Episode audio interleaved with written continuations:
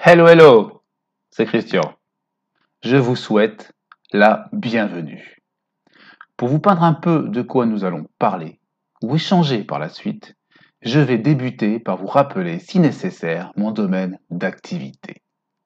C'est l'image. Les images réelles ou de synthèse. L'image animée, la vidéo cadrée ou hors cadre.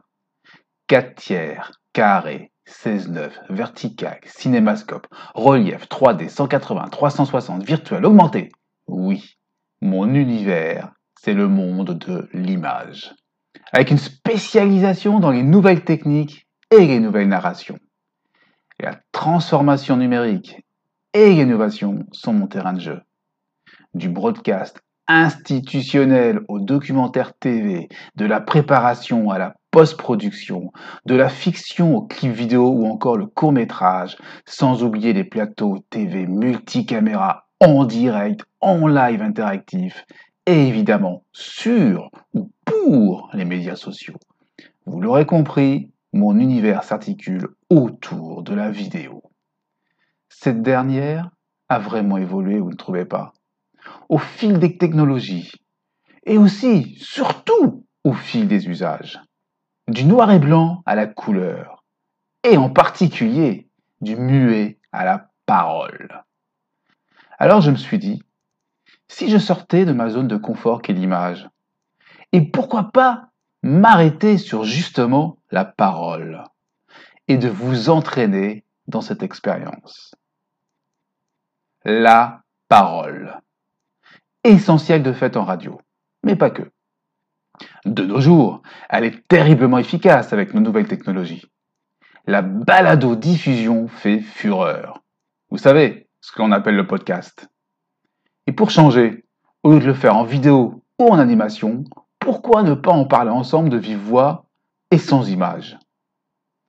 Partons ensemble dans l'aventure d'un podcast, sinon rien. Mais au fait, qu'est-ce qu'un podcast? C'est un média de déplacement, d'accompagnement, de l'immédiat, tout comme la radio. Le podcast peut être écouté où l'on veut et quand on veut. Smartphone, montre connectée, casque, box, téléviseur, enceinte connectée, enceinte dite intelligente ou non.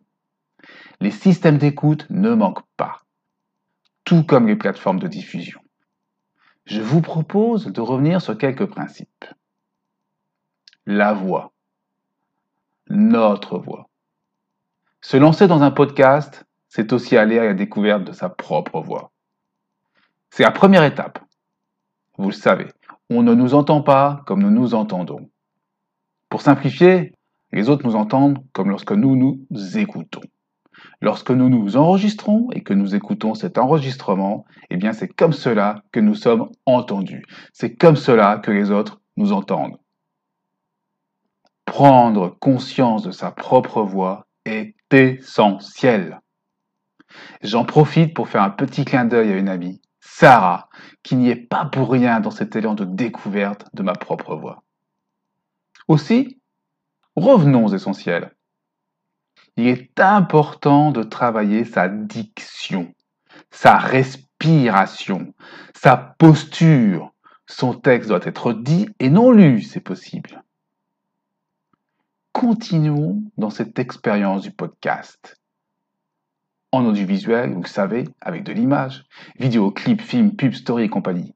L'écriture, la narration, ce que l'on appelle le storytelling, cette histoire à raconter. Pour être réussi, l'écriture a une importance capitale.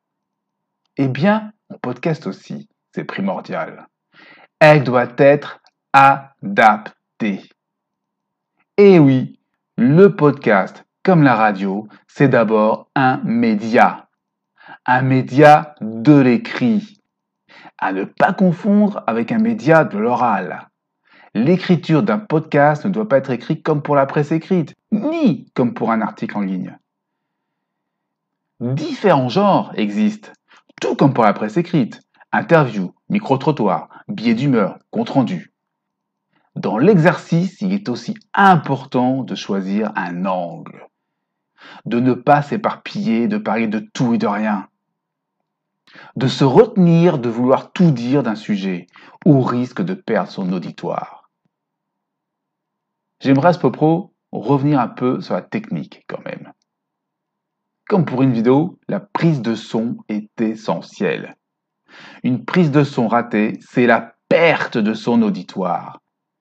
Des bruits, un niveau insuffisant, une coupure. Même avec la meilleure histoire, c'est peine perdue. Une audition difficile ou parasitée ne pardonne pas et l'on perdra son auditoire à coup sûr. Et même s'il reste à l'écoute, il perdra le fil car il sera perturbé. Enfin, tout comme en vidéo, le montage a eu aussi son importance. C'est un moment décisif. C'est la finalisation du podcast.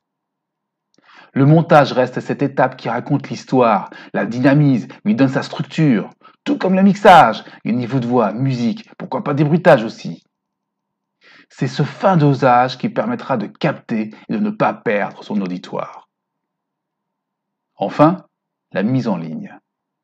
Une multitude de plateformes existent. Au mieux, vous pouvez héberger sur celle qui se rapprochant le plus de votre cible.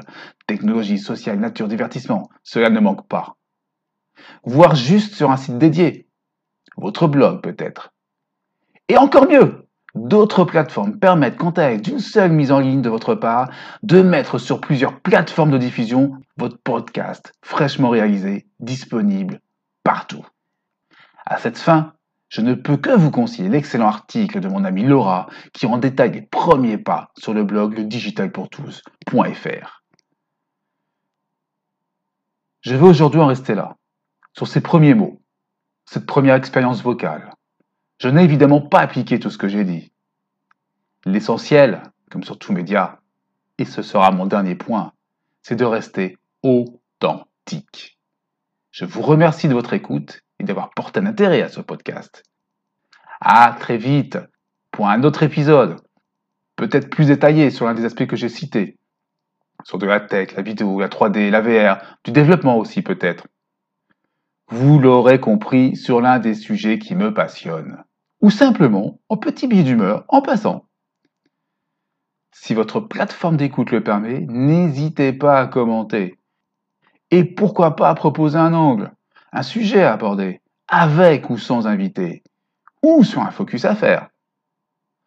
N'oubliez pas, l'important, c'est de rester authentique. À très vite.